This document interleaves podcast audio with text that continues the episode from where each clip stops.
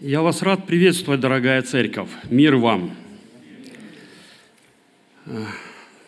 Христос когда-то сказал своим ученикам, не радуйтесь тому, что повинуются вам бесы, что вы исцеляете больных, хромых, слепых, но радуйтесь тому, что имена ваши записаны в книге жизни. Братья и сестры, я хочу, чтобы вы повернулись сейчас к вашему соседу, подарили улыбку и сказали «Радуйся, твое имя записано в книге жизни». Дорогая церковь, что может отлучить нас от любви Божией, пишет апостол Павел? Что? Болезнь, э, глубина, ширина, высота, другое что-то, ничто не может нас отлучить от любви Божией. И я рад сегодня ободриться с вами вот словами Иисуса Христа. Радуйтесь тому, что имена ваши – записаны в книге жизни. И сразу попутный вопрос тем, кто не уверен, записано ли мое имя в книге жизни, в книге жизни у Бога. Есть возможность сегодня вам э, поразмышлять над этим, спросить у самого себя, э, хотелось ли мне быть записанным в книге жизни, что для этого нужно сделать. И этот вопрос сегодня можно однозначно решить с большой уверенностью для вас, что и ваше имя – будет записано в книге жизни у Господа. Э, мы настолько удивительное творение, братья и сестры, что в нашей жизни мы от многого чего зависим. Ну, первое, например, э, погодные условия. Э, было морозно, снежно, хорошо, на следующий день оттепель, потепление, и те, кто страдает гипертонией, им уже плохо – те, кто имеет э, сердечно-сосудистые заболевания, тоже неважно себя чувствуют. Наступает э, долгожданное лето, тепло, затем жара, опять мы зависимы от жары. Смотришь, кто-то по улице идет с зонтиком, прикрываясь от солнышка, кто-то прячется в тени и старается вообще в зной не появляться на улице. Кто-то ждет только вечера, чтобы по вечеру по холодку поработать. Многие вещи, которые влияют на нас, друзья мои многие вещи. Ну, от чего больше всего мы зависим вот, в жизни на Земле? Ну, основные вот такие моменты. Это воздух, правда, без которого мы не сможем жить. Это питание, хлеб. Это вода, кто-то подсказывает. Ну, давайте мы это в одно соединим. Это питание, питание нашего организма. И один из основных моментов, друзья мои, это наша кровь, которая есть в нашем организме. Это наша кровь, которая циркулирует, благодаря которой мы можем двигаться ежедневно. И если каждый из нас, ну, переживая в жизни моменты, получают травму большую или маленькую, и когда мы видим, что у нас открывается кровотечение, мы не сидим спустя рукава, правда? Мы начинаем предпринимать меры. И если мы, мы можем э, сделать, э, скажем, медицинское обслуживание в своих условиях, мы это делаем. Если нет, мы, мы обращаемся дальше – потому что мы переживаем. Как-то не совсем э, давно э, одна промелькнула новость э, в социальных сетях, что один мужчина умер буквально в течение трех минут, потому что травмировал ногу, зацепил жизненно важную артерию и стек кровью. Достаточно было трех минут, чтобы лишиться, лишиться жизнью. Как много моментов в жизни, которые в нашей жизни влияют на нас и от которых мы зависим, друзья мои. Я сегодня хочу говорить с вами на тему крови Иисуса Христа. И проповедь я свою назвал, или размышление, в чем ценность крови Иисуса Христа. В чем ценность крови Иисуса Христа. В Евангелии Марка, 14 главой, 24 стихом, Иисус Христос сказал следующие очень э, важные э, пророческие слова – которые достигли наших дней и имеют огромный смысл в нашем положении перед Богом, которые имеют огромное влияние на нашу жизнь и на наше отношение к этим словам. Послушайте, что говорит Иисус Христос. «И сказал им, сие есть кровь моя Нового Завета, за многих изливаемая». Э, ну, где-то где найдите место в вашей памяти вот на этот стих, и мы к нему еще вернемся в процессе нашего размышления. Особенно я попросил бы обратить внимание на слова, где Христос говорит, «Сия есть кровь моя Нового Завета». Вот эти два слова «Нового Завета». Они имеют очень глубочайший смысл э, сегодня в наши, в наши дни, когда мы следуем за Христом. Я немножко погрузился в статистику и посмотрел. Ну, раз много моментов, которые влияют на нашу жизнь и много от чего мы зависим, я в интернете, в гугле вбил информацию, сколько людей, живущих в Украине, нуждаются в переливании крови. Я был шокирован, друзья мои. За один год в нашей стране около полутора миллионов людей нуждаются в переливании крови. Вы представляете, цифра какая? Если посмотреть на мировую статистику, то каждый третий житель Земли хотя бы один раз в жизни, но он переливает себе кровь. Оказывается, это очень нужная вещь в нашей жизни, и без нее мы не сможем жить. Переводя сегодня наш взгляд и внимание на духовные вещи – я хочу сказать, что нужда в крови Иисуса Христа еще больше, нежели нужда вот в плотской, в обычной человеческой крови.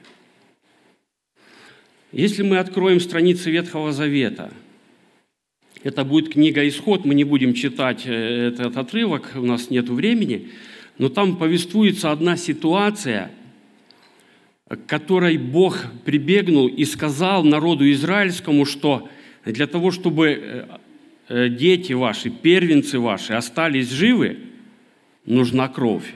Помните? Когда Бог пытался и продолжал э, свои принимать меры для вывода народа израильского из Египта, фараон продолжал упорствовать в своем сердце и не отпускал народ Божий. Бог начал использовать различные казни, и мы это знаем. И упорство фараона росло, он не смирялся своим сердцем. И Бог тогда сказал, что я поражу первенца, всякого первенца, рожденного в семье. И если вы хотите, чтобы ваш первенец остался живым, берите пучок из сопа, берите сосуд, берите животное без порока, однолетнее – Убивайте его, наливайте эту кровь в сосуд и мажьте косяки дверей, верхнюю перекладину и две боковых. И Бог говорит, и тогда, когда будет проходить ангел-губитель, дети и люди, живущие вот в тех домах, которые будут помазаны кровью ягненка, останутся живы. Э, скажите, первый вопрос хочу задать. Спасает ли сама кровь животного в данной ситуации, вот иллюстрации, которая есть? Нет. Но Бог почему-то обратил внимание именно на кровь еще в древности. Он не попросил помазать двери елеем, он не попросил взять какую-то краску и побелить вход дома, чтобы он особо как-то привлекал ангела. Бог дал четкое повеление Моисею, и Моисей это пустил в народ. Возьмите кровь и помажьте двери входа в дом кровью, для того, чтобы ваш первенец не умер. У меня первый сын, друзья мои. Бог вот подарил в моей жизни пятеро деток, я уже говорил, но первенец в моей жизни родился это сын. И я вспоминаю 96 год, когда родился сын, когда я ну, в эту минуту стал отцом, тяжело передать эмоции и чувства, которые наполняли мое сердце – и вот пытаясь составить или вникнуть вот в ту ситуацию, с которой столкнулся народ израильский, я себя спрашивал, было ли мне трудно бы выполнить вот то задание, которое давал Бог для народа израильского? Абсолютно нет. Потому что я настолько люблю своего сына, что я готов на все.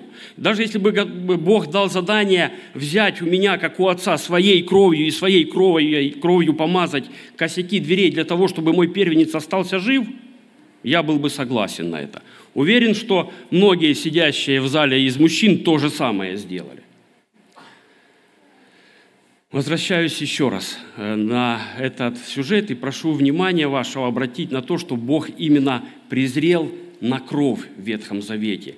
И в этом был глубочайший смысл, смысл крови. Для самого Бога Отца имела важнейшую роль кровь. Мы коснемся этого вопроса немножко позже. Э, расскажу вам одну из ситуаций, которая случилась в моей жизни, опять касаясь крови. Э, когда родился у нас сын, э, мы недолго радовались, потому что через пару дней после его появления на свет его перевели в реанимацию и сказали, что его жизнь на волоске, между жизнью и смертью.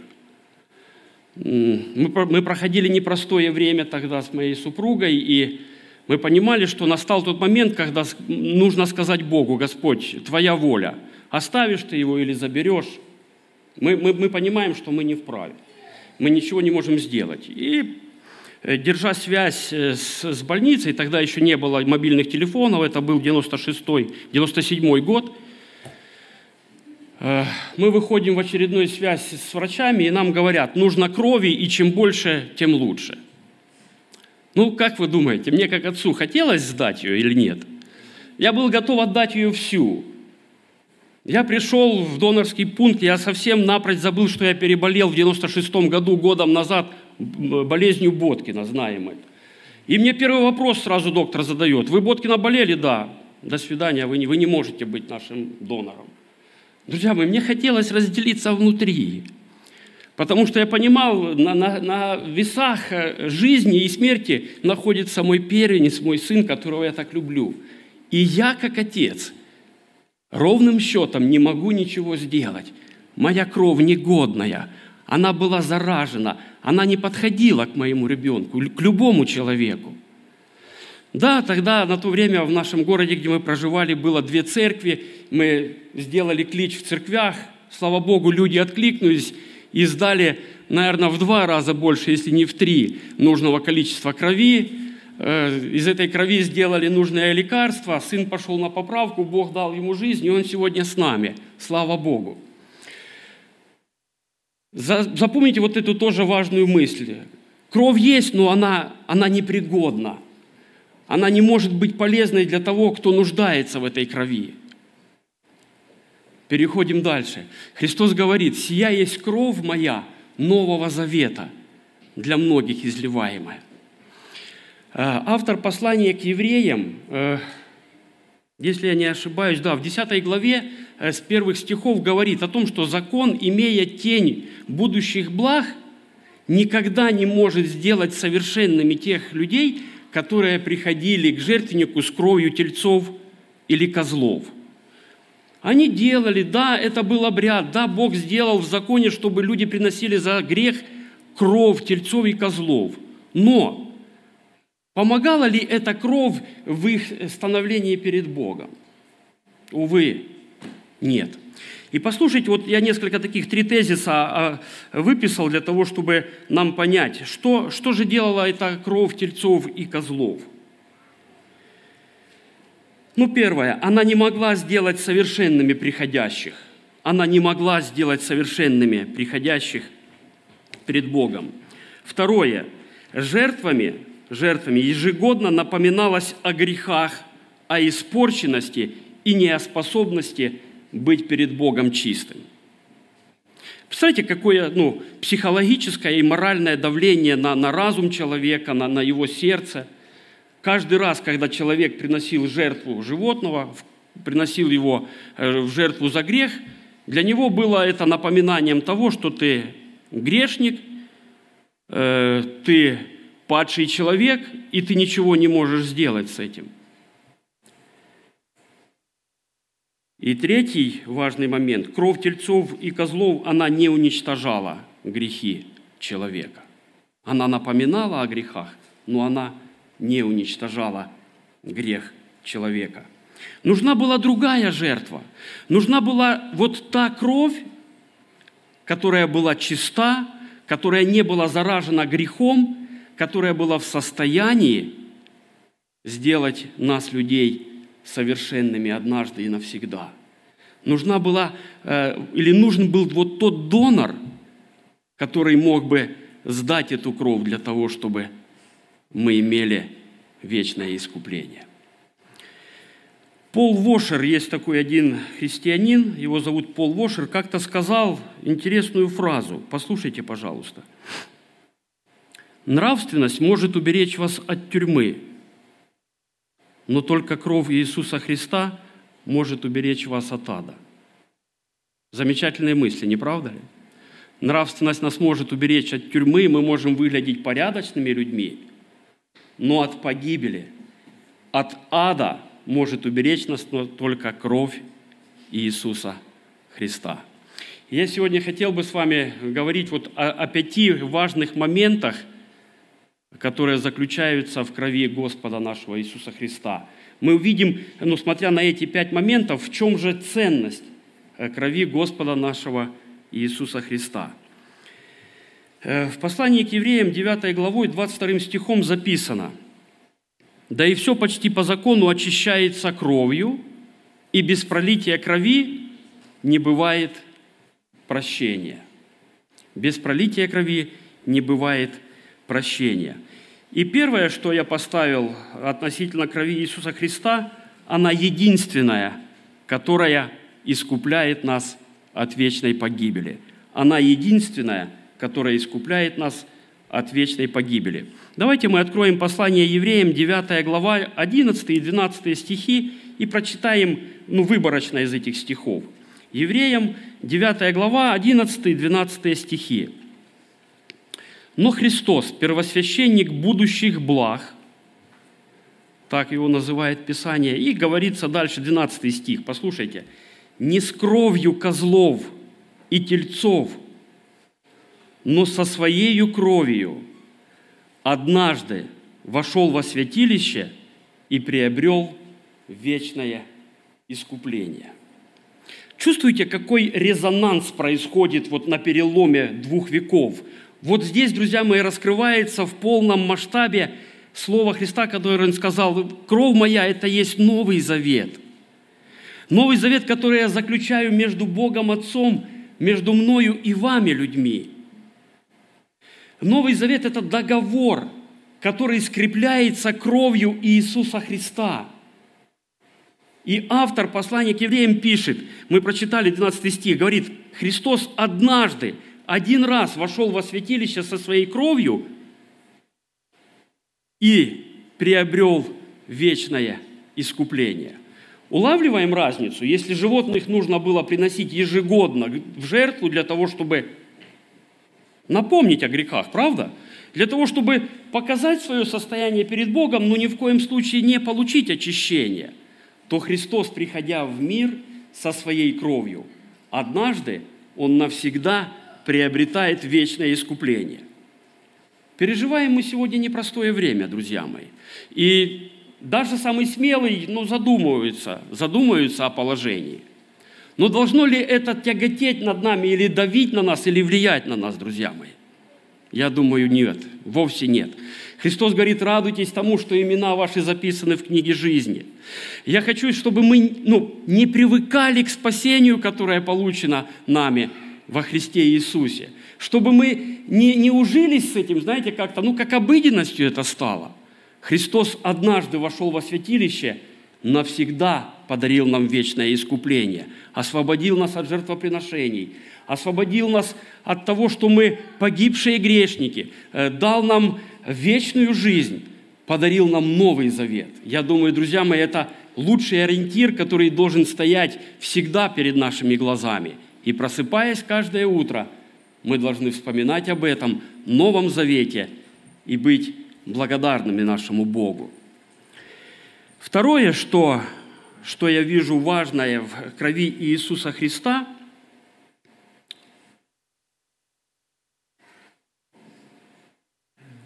она нетленна и имеет великую драгоценность. В первом послании Петра мы читаем первой главой 18-19 стихом следующие слова. Апостол Петр пишет, «Зная, что нетленным серебром или золотом искуплены вы от чего? От суетной жизни». Оказывается, друзья мои, кровь Иисуса Христа имеет величайшую силу, и она искупляет меня от суетной жизни. Еще Екклезиаст когда-то в древности написал, что все суета. Все, что под солнцем есть суета. И человек, не знающий Бога, э, человек, который, ну я забегу наперед, не обмазал себя кровью Иисуса Христа, он живет, друзья мои, в суетной жизни. Я не раз замечал, я думаю, замечали вы, когда ну, с неверующим человеком говоришь на любые темы, особенно это политика, это сегодняшняя пандемия и сегодняшнее, ну, скажем, военное положение, да, которое мы переживаем, ну, ваш собеседник может с вами часами об этом говорить. Вы только заговорите с ним об Иисусе Христе, у человеку сразу становится некогда. Что это такое? Это суета. Это суета, в которую погружает дьявол сегодняшнее человечество и ветхозаветнее человечество. И от этой суеты может освободить только кровь Иисуса Христа. И драгоценность ее заключается в том, что она нетленна. У нее не выходит срок годности, она не пропадает, она не портится, она вечна, она нетленная. И Петр делает сравнение. Он говорит нам о том, что если вы искуплены, то вы искуплены ни в коем случае не тленным серебром или золотом, э, ну, которому время ограничено. Сегодня оно есть, завтра его нету. Но вы искуплены от суетной жизни кровью Иисуса Христа. Не радость ли это, друзья мои? Величайшая цена, которая уплачена за наше освобождение, это кровь Иисуса Христа. В послании к Коринфянам 6 главой 20 стихом апостол Павел пишет, «Вы куплены дорогою ценою». И далее он к чему призывает? «Посему прославляйте Бога вашего и в душах ваших, и в телах ваших». Нет, не, не плачьте, не унывайте, не, не поддавайтесь вот этим влияниям, которое пытается оказать на вас мир внешний. Прославляйте Бога в телах ваших и в душах ваших за ту высочайшую цену, которая уплочена за вас. Вы знаете, среди, среди молодежи, не обижайтесь на меня, молодежь, пожалуйста, что я вас упоминаю сегодня, но вот есть вот такой фейк, знаете, в соцсетях каждый пытается показать, какой он купил телефон, обязательно его марка и ну, приблизительная стоимость. Это как-то ну, делает их положение в обществе, может быть, особым, непростым. Ну, с одной стороны, это хорошо, друзья мои, что у вас есть средства, возможности и так далее и тому подобное. Я это делаю не как негатив, а как позитив. К чему? Павел пишет, мы куплены вот единственной кровью Иисуса Христа. Э, большей подобной крови в, в мире, во Вселенной просто нету. Нет другого донора, кроме Иисуса Христа, которого кровь подходит ко мне и каждому. Вы представляете, ну, насколько высоко вырастает эта цена крови тогда во всем мире и во всей Вселенной? Потому что она единственная. И вот этой кровью, этой кровью мы куплены, друзья мои. Я думаю, Бог достоин славы. Бог достоин славы, когда мы просыпаемся утром. Бог достоин славы, когда мы доживаем до обеда, и Бог достоин славы, когда мы ложимся в нашу постель. И даже Бог будет достоин той славы, когда, возможно, может быть, будем слышать канонаду взрывов или отсутствие достатка питания. Бог и тогда будет достоин славы. Почему? Он решил вопрос нашего спасения, друзья мои. Что наша жизнь здесь на земле? Это пар. Это несколько лет, и они пройдут как мгновение. Я вот недавно бегал мальчиком-подростком.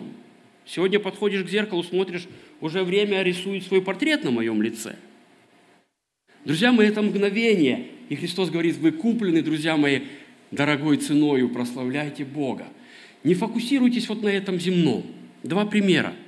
Помните, когда э, ученики, в том числе Петр, увидели идущим Христа навстречу к ним по воде? И Петр говорит, Господи, если это Ты, разреши мне идти навстречу к Тебе – Пожалуйста. Петр шел по воде до тех пор, пока он смотрел на кого? На Иисуса Христа.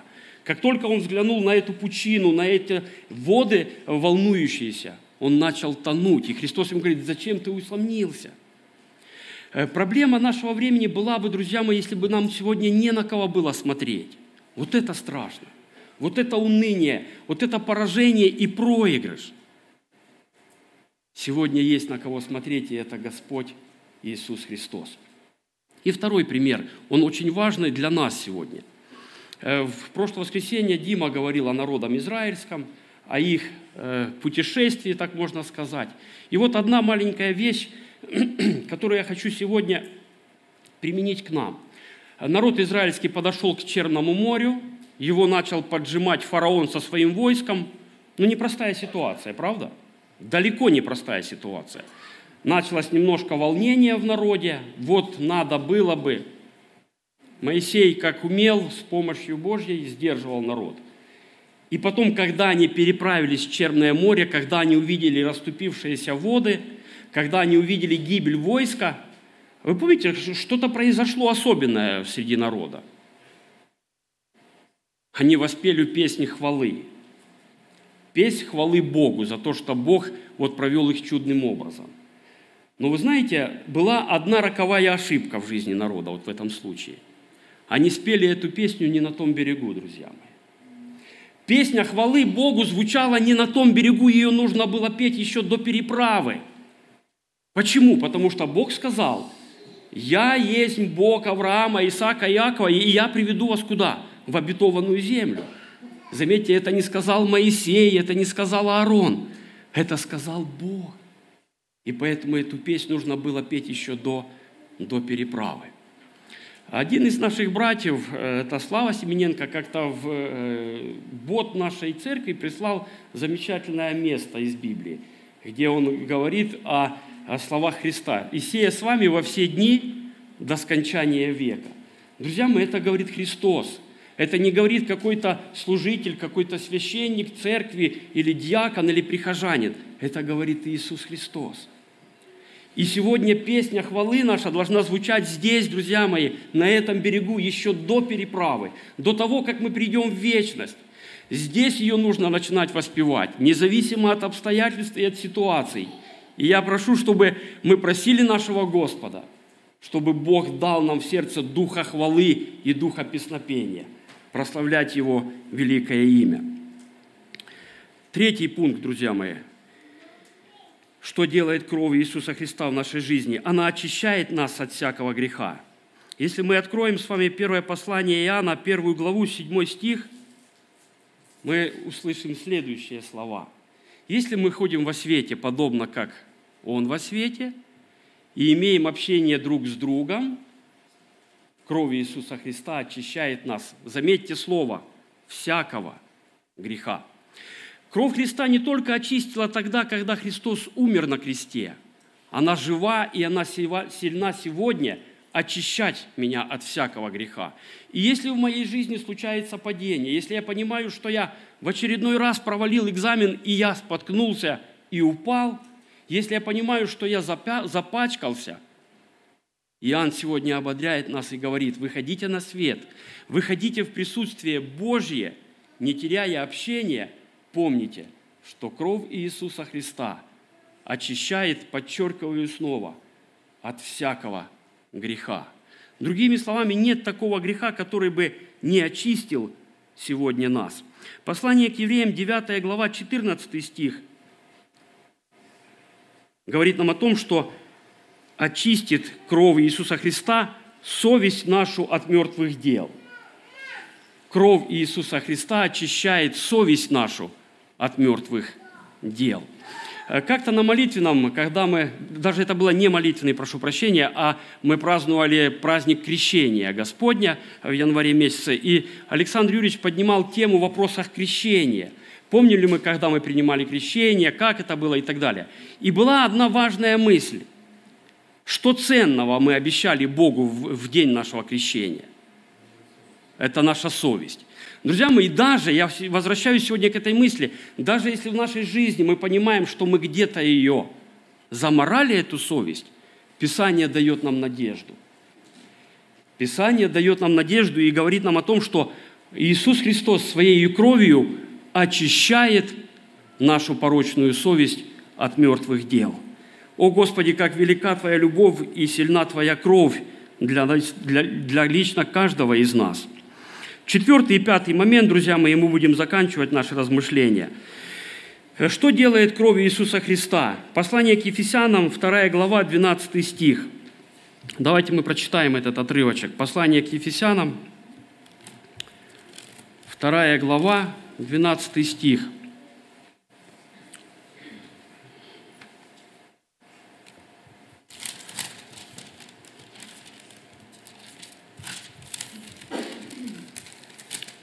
Прошу прощения. что вы были в то время без Христа, отлучены от общества израильского, чужды заветов обетования, не имели надежды и были безбожники в мире. Вот ту картину, которую рисует Павел, правда? Такая мрачноватая она. И дальше он говорит, а теперь во Христе Иисусе вы, бывшие некогда далеко, стали близки кровью Христовою. А теперь вы были, бывшие некогда далеко, стали близкими кровью Христовою. Друзья мои, кровь Иисуса Христа, она сближает нас, сближает с Богом, это первое. Второе, что делает кровь Иисуса Христа? Она сближает нас друг с другом. Мы становимся братьями и сестрами, и она дает новое родство благодаря пролитой крови Христа. Более того, кровь Иисуса Христа примирила язычников и народ израильский друг с другом и разрушила бригаду, стоящую посреди. И еще один важный момент, друзья мои, что делает кровь Иисуса Христа. Дальше Павел в этой главе пишет, «Итак, вы уже не чужие, вы не странники, вы не пришельцы, но свои Богу и сограждане друг другу». Друзья мои, как ведет себя человек, когда он является свой?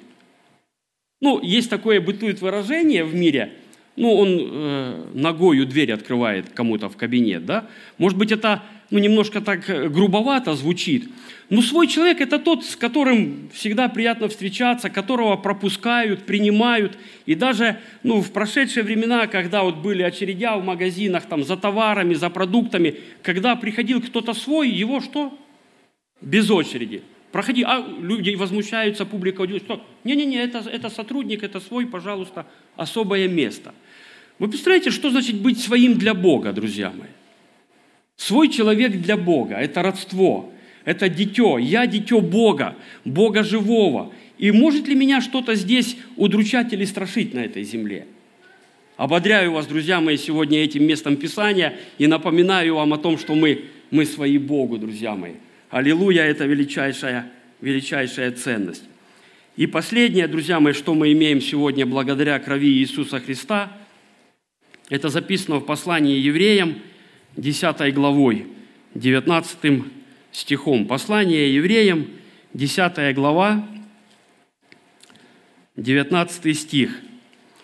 «Итак, братья, имея дерзновение входить во святилище посредством крови Иисуса Христа – путем новым и живым, читаем 22 стих, да приступаем с искренним сердцем, с полною верою, краплением очистив сердца наши от порочной совести и омыв тело водою чистою. Отрадно читать эти слова, отрадно читать. И сегодня, друзья мои, благодаря крови Иисуса Христа мы имеем доступ в присутствие Бога. Мы имеем доступ в присутствие Бога. Э, помните, в ветхозаветнее время в э, святое святых мог входить один человек. Это был особый человек. Он имел право входить туда только один раз в год для того, чтобы совершать жертвы.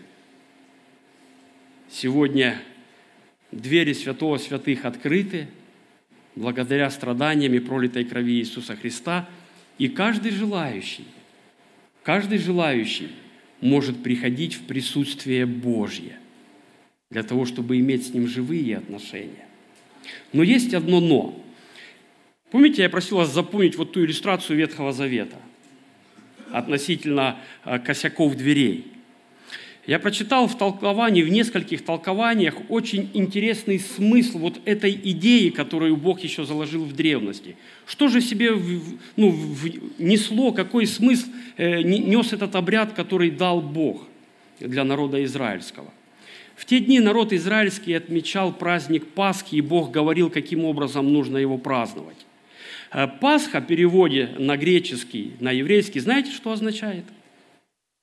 Проходить мимо – или миловать, проходить мимо. И вот Бог дал, дал задание народу израильскому помазать кровью косяки дверей для того, чтобы ангел-губитель, чтобы гнев Божий прошел мимо тех домов, которые были помазаны кровью Агнца. Сегодня богословы, толкователи толкуют вот этот сюжет следующим. Там есть три момента. Это сосуд, который участвует вот в той картине, в той иллюстрации. Это кровь, это исоп, и это косяки дверей и в целом дом. Вот четыре момента. Э, краткая характеристика для того, чтобы мы сегодня могли это отобразить в нашей жизни. Сосуд и кровь – это Христос. Исоп – это как вера, которой нужно вмакивать кровь Христа и мазать, мазать себя кровью Иисуса Христа. И праздновать праздник Пасхи не один раз в год, а ежедневно. И тогда гнев Божий, как Библия говорит, который возгорится скоро, он пройдет мимо тех, на ком стоит печать крови Иисуса Христа. Не потому, что мы стали э, святыми благодаря нашим усилиям. М-м. Не потому, что мы научились жить новой победоносной жизнью. Нет, друзья мои. Потому что Бог через Христа заключил с нами новый завет. И Он сказал, вы сегодня получаете вечную жизнь благодаря тому, что на вас есть знак крови Иисуса Христа. Благослови нас Бог, чтобы в нашей жизни, в нашем следовании за Христом никогда не исчезал этот пучок сопа, друзья мои, и сосуд с кровью Иисуса Христа. И всякий раз, когда мы будем понимать, что мы, мы где-то испачкались, мы могли бы макать этот исоп в кровь с сосудом и мазать себя – кровью Иисуса Христа, которая очищает нас от всякого греха. Аминь.